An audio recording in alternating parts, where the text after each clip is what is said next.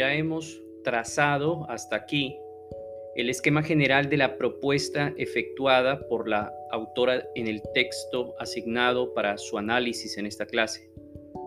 Vamos a plantear enseguida la problemática que se desprende de este esquema de minimización de riesgos o daños provenientes de la práctica de abortos no seguros. Y esta problemática está asociada a la intervención de agentes institucionales, públicos o privados, a través del empleo de este tipo de metodologías, actividades que pueden llegar a ser catalogadas en ciertas circunstancias como de inducción o favorecimiento a la comisión de un delito. No puede pasarse por alto que en nuestro país y en Uruguay, como lo explica la autora, y en varios países latinoamericanos, el aborto sigue siendo considerado delito. Pese al reconocimiento de la existencia de ciertas circunstancias en presencia de las cuales el aborto no es punible, lo cierto es que en cualquier escenario distinto a estas hipótesis de excepción, la conducta sigue teniendo una calificación negativa en el derecho penal. Esas circunstancias que exceptúan la punibilidad han tenido reconocimiento en la normatividad positiva o en algunos casos, como el colombiano, a partir del pronunciamiento de tribunales constitucionales, escenario en el que debe reseñarse la sentencia C-355 del 10 de mayo de 2006 de la Corte Constitucional, de la que fueron ponentes los magistrados Clara Inés Vargas Hernández y Jaime Araujo Rentería, y están asociadas al peligro en la salud o la vida de la mujer de continuarse el embarazo, la grave malformación del feto que haga inviable su vida y la presencia de violencia o abuso sexual, inseminación artificial no consentida o incesto como causas del embarazo.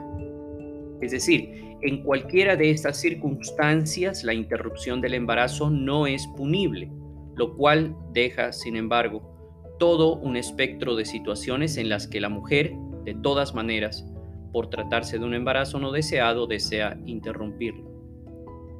El dilema que la estrategia de disminución de riesgos intenta solucionar precisamente apunta a la necesidad de adoptar medidas para contrarrestar los efectos nefastos en las mujeres que deciden interrumpir sus embarazos produce la clandestinidad en la que suelen practicarse estos procedimientos, precisamente por el carácter ilegal que todavía tienen.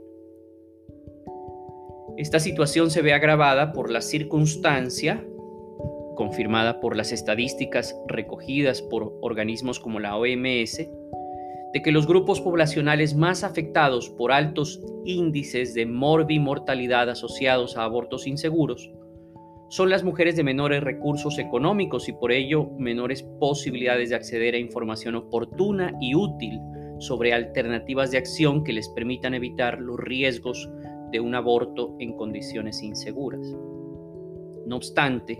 una estrategia en ese sentido encuentra inmediatamente el obstáculo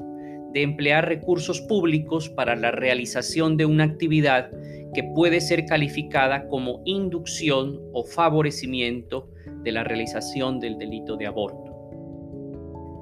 En el texto empleado como referencia para este ejercicio académico, se hace referencia, como se indicó ya en la primera parte de esta presentación, al denominado modelo uruguayo,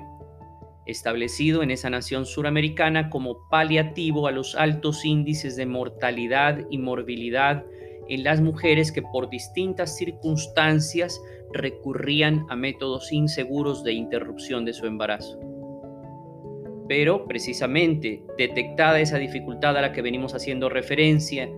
en el texto se destacan como características de este tipo de iniciativas, entre otras, la neutralidad y el pragmatismo que subyace a la medida. Cuando el Estado o actores privados deciden intervenir con este tipo de estrategias destinadas a minimizar el daño, parten de la premisa de que los individuos a quienes se destinan sus esfuerzos de todas maneras incurrirán en la conducta generadora del riesgo daño, así no se realiza la intervención. A lo que apuntan estos esfuerzos es a dotar a las mujeres ubicadas en el dilema de continuar o interrumpir su embarazo de todas las herramientas disponibles para obtener un resultado seguro para ellas. Pero finalmente la decisión es de la usuaria. La determinación final la adopta la mujer a quien para ese fin se le suministra toda la información disponible, lo que incluye alternativas para continuar su embarazo, entregar su hijo en adopción o incluso la existencia de medicamentos como el misoprostol, cuya ingesta en las condiciones prescritas en los protocolos médicos puede constituir una alternativa segura para la práctica del aborto. No es un tema fácil, desde luego.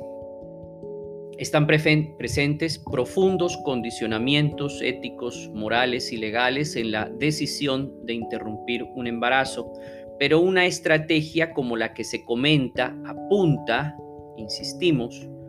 con una inspiración pragmática, a hacer frente a una realidad que se constituye ya en un problema de salud pública. El elevado número de mujeres que resultan afectadas en su salud y en su vida incluso por la aplicación de procedimientos clandestinos e inseguros para interrumpir su proceso de gestación. Ello sobre la base de que en países donde este procedimiento médico no está prohibido, la tasa de mortalidad es mínima. En Estados Unidos, por ejemplo, la tasa es de 0.6 muertes por cada 100.000 procedimientos. Este dato lo hemos tomado de la Guía de Procedimientos para la Atención de Mujeres en Situación de Embarazo No Planificado, publicado por FUSA en Buenos Aires, Buenos Aires 2012 en la página 17 y que puede ser descargado en el sitio web de esa fundación. En ese mismo documento ya citado se precisa el enfoque de un procedimiento destinado a la disminución de riesgos y daños como el que se comenta, cuyos apartes más destacados quisiéramos compartir al grupo por su claridad y pertinencia. Cito entre comillas. Comprometidos con la salud de las mujeres, estos profesionales fueron capaces de reconocer que, aún en contextos legales restrictivos, existe un margen de acción para que los equipos de salud intervengan en la prevención de abortos inseguros, a partir de la oferta de información y la disponibilidad de espacios dispuestos a escuchar, contener y acompañar a las mujeres respetando sus decisiones autónomas. El concepto de reducción de riesgos y daños apunta a disminuir las consecuencias negativas de una práctica que implica riesgos. No se centra en erradicar la conducta de riesgo, sino que presenta alternativas para convivir con esta de la forma menos riesgosa y dañina posible. Las acciones educativas y sociosanitarias que se engloban bajo los programas de reducción de riesgos se realizan sin valoración moral previa acerca de la conducta específica sobre la que se pretende incidir. Esta ventana de oportunidad para intervenir desde el sistema de salud se basa en la visión del aborto como un proceso que tiene un antes y un después del momento en el que tiene lugar la inducción de la interrupción del embarazo. El momento del aborto propiamente dicho será por fuera del sistema de salud pero el tiempo antes y después es clave para determinar las consecuencias que el aborto puede causar en la mujer y es allí donde el equipo de salud tiene un rol fundamental. Thank you.